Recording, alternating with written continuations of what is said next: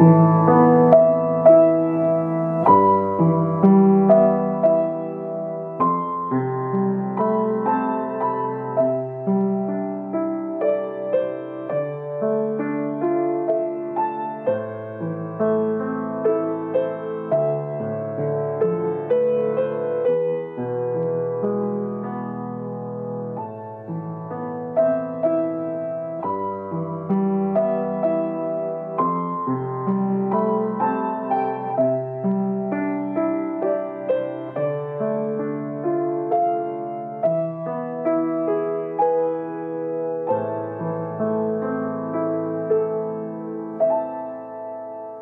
望与行动能力新创者，当新创者这个心理驱力上场时，听课的你不妨开始想象，每一天旭日东升的太阳，到日正当中的艳阳，到午后阳光渐弱，到夕阳西下，到子夜太阳完全隐没在地平线上，一整天的太阳周期的变化。为什么珍妮佛会这么说呢？因为新创者心理驱力最饱满的阳光面。就是日正当中的艳阳，最自卑的阴暗面就是隐没在地平线时的子夜太阳，最雀跃的是天刚破晓的太阳，最无力的是夕阳西下的太阳。所以，当一个人的欲望跟行动能力是新创者这个类型的心理驱力。在欲望与行动能力的表现上所创造出来的自我舞台，在一生的岁月里，不同的生命阶段就会有着类似上场的圣知所告白的现象哦。接下来就是学生圣知欲望与行动能力带着矛盾光亮点新创者的自我告白。嗨，大家还记得我吗？继心智能力的争先者、情爱和美感能力拥抱者之后。这次是作为欲望与行动能力新创者来自我告白。说实话，这个告白的创作过程比前面两个要艰难许多。你是不是觉得奇怪，有些难以置信？欲望与行动能力新创者创作很难吗？Are you kidding？哈哈，这可不是开玩笑哦。听我慢慢道来吧。小时候我没有学过棋，没有学过棋，没有学过画画，没有学过舞蹈，没有学过歌唱，没有学过书法。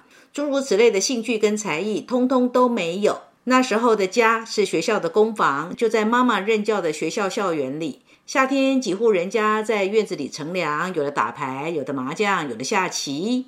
我有时会坐在旁边看着大人们玩，发现没几次就可以上手啦，哈哈！这是我从脑海中费力搜刮出来的儿时的我唯一可以称道的才艺啦。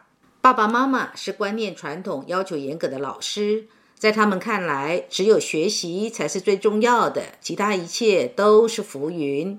没有亮眼的才艺，心底隐隐的自卑，使得我在小学跟中学时期，除了学业之外毫无表现力，也不和同学们出去娱乐，几乎隐匿在人群当中。或许在父母的耳濡目染下，那时候的我认为，只要学业优秀，才可以让外显形象不那么亮丽的我赢得父母的看重。和他人的关注，十七八岁，花一样的季节，迎来我人生的转折点。离开父母之后，我发现外面的世界是那么的多彩多姿，好像来到一个全新的宇宙。这里个个都是耀眼的发光体，在这里结识了很多优秀而志同道合的朋友们，内心的自卑开始走在了向谦卑转化的道路上。大多数时候，我快乐，我自信。尽管不爱运动，没有天赋也好，懒得动也好，我依然觉得自己是阳光的。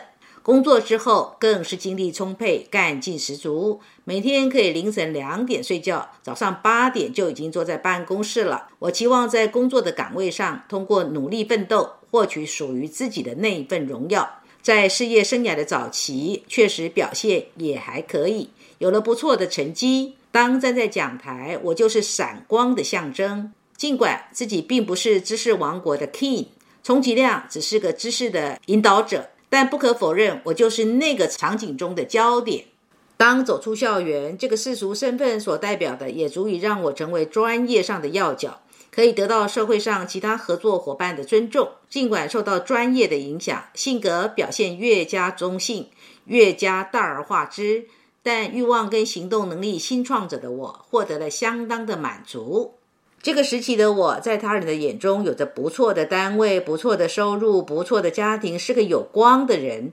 我起初也这么认为，但慢慢的，我却感到了后继乏力。有了自己的家庭，角色发生改变，工作遇到瓶颈，我尝试了各种办法，进行了各种调整，但效果甚微。这个瓶颈并非来自于和同事们的交往，无论是同事还是学生，我都相处良好，十分自在。也并非来自和领导的矛盾。对于师长跟经验丰富的前辈，我一向敬重有加。或许工作内容的调整、多重角色的转换等这些外部条件的改变是一部分原因。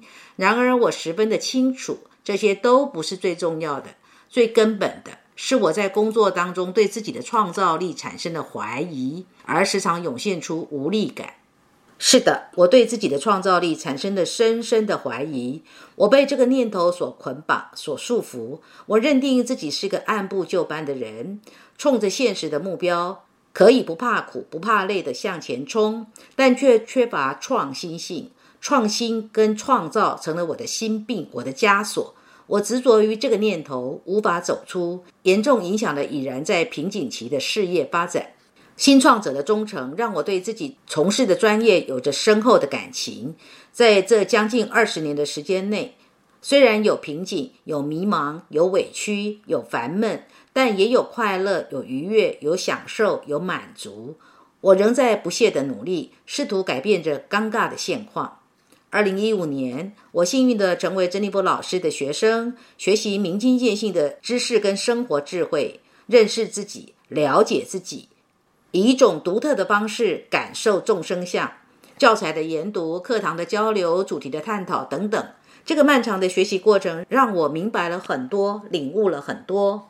我明白了，儿时的我情感匮乏、不善表现，并不是我不愿意，而是被束缚在父母的严格要求下，犹如被困在笼中。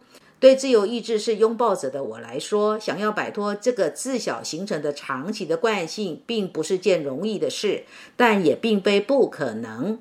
我明白了不同的心理驱力在生活当中的拉扯，比如自由意志拥抱者的我跟欲望行动能力新创者的我这两个家伙，经常在我耳边叫嚣，发出不同的声音。新创者说：“生活就是需要燃烧。”拥抱者说：“平淡才是自然，自然才是美。”新创者说：“为了荣耀跟闪光，拼啊！”拥抱者说：“安心跟舒服最重要。”新创者说：“要把才能展现出来。”拥抱者说：“要敦厚，保留更安稳、更舒服。”我明白了，要走出目前的困境，就是要给自己松绑，摆脱自我设限。让头脑当中限制自己的念头，如天上的云朵般的飘然而去；让手头的工作变得有趣，让创作变得好玩，这样才能动起来、耍起来，让激情燃烧起来。以上就是我作为欲望跟行动能力带着矛盾光亮点新创者的自我告白。一个谦卑的新创者，一个压抑的新创者，一个外表低调、内心却有着莫名优越感的新创者，一个脾气暴躁、容易发火的新创者，一个重重困难中却依然愿意为荣耀而战的新创者，一个积极向善、乐观未来可以更加闪亮的新创者。你喜欢吗？喜欢就赞美来的更猛烈些吧！哈哈哈，哈 有意思极了。珍妮佛朗读完了。欲望与行动能力是我们做什么或是不做什么。我们之所以做什么，是透过做什么来表达我们个人的欲望；而我们不做什么也是一种欲望，就是我们不想要被侵犯，我们不想要做那件事情，这也是一种欲望。只是这个欲望叫做不做。欲望跟行动能力新创者的人，他们天生有一种能力，就是他们会用比较戏剧性的方式来表达个人的行动，以及呈现个人的欲望。而什么是戏剧性呢？就是强烈的期待所作所为能够创造出票房，赢得满堂喝彩，能让观众拍手叫好。欲望与行动能力也是我们用来与他人竞争的竞争能力。欲望跟行动能力新创者的人非常适合用在从事表演性的工作上，不管是剧场或者是舞台上的演出，对他们来说，舞台上的飙戏就是公开竞争的场子。怎么能够不卖力演出呢？再来，就算不是剧场或者是舞台上的演出，生活里举凡做的事情，如果少了创造性、游戏性、戏剧性，那叫做枯燥无味、乏善可陈，简直是生命的弱化跟恶煞。欲望跟行动能力新创者的人，不论男女，都很爱玩，也很会玩。他们玩的方式就是纯粹像小孩子那样的玩。然而，在玩乐上，他们不一定要伴哦，他们可以自己一个人玩，因为玩乐的本质就是创造中的游戏。举例，一个欲望跟行动能力新创者的小孩，如果你把他带到沙滩上去，他可以自己一个人在沙滩上筑城堡，玩得不亦乐乎呢。他一点都不需要伴。如果有伴呢，他就会开始编一出戏。小孩子不是很会玩扮家家酒的游戏吗？家家酒就是从孩子的眼中看成人世界的戏剧版。小孩子玩扮家家酒，不就是有各种角色扮演吗？角色扮演就是创造中的游戏。欲望跟行动能力新创者的女人，他们会希望他们的男人是那种会玩、有钱、会享受生活、有名望、活力十足的男人。这类的男人最能吸引他们。在追求他们的过程里，男人如果少了这些特质，哪叫 man 呢？欲望与行动能力新创者的男人，就是会把自己营造成会玩、有钱、会享受生活、有名望、活力十足的男人形象。如果问珍妮佛为什么欲望跟行动能力会跟脾气有关呢？这是因为行动能力是我们用来捍卫自己不受他人侵犯的自主权。当我们发现或感受到自己被侵犯的时候，这个自主权的本能就会以发脾气来表达愤怒，这是用来喝阻对方得寸进尺的第一招。欲望与行动能力新创者的人，在什么样的情况下会生气呢？他们脾气的罩门是什么呢？记得，如果你不想吹捧他们，也不要让他们丢脸、没面子、羞愧感，这些事是他们发脾气的源头。对欲望与行动新创者的人来说，欲望跟行动被光荣的肯定，这是多么重要的需要啊！你不给他肯定也就罢了，竟然还让他们有羞愧感，让他们丢脸，他们不跟你翻脸才怪。就算是个人修养极佳，他们心里头的不痛快，其实已经上演了。当场不对你发脾气，并不代表他们认为你说的是你的反对就是对的哦。同样的逻辑，如果你要鼓励欲望与行动能力新创的人做些什么？尽力吹捧就对了，就是让他们觉得你多么的需要他们来领导，他们来帮你，少了他们，事情就是没办法做得闪闪发亮啊！吹捧满足欲望与行动能力新创者的人的虚荣感，往往是他们最无法招架的内在的欲望到外在的行动的火苗已经燃起了。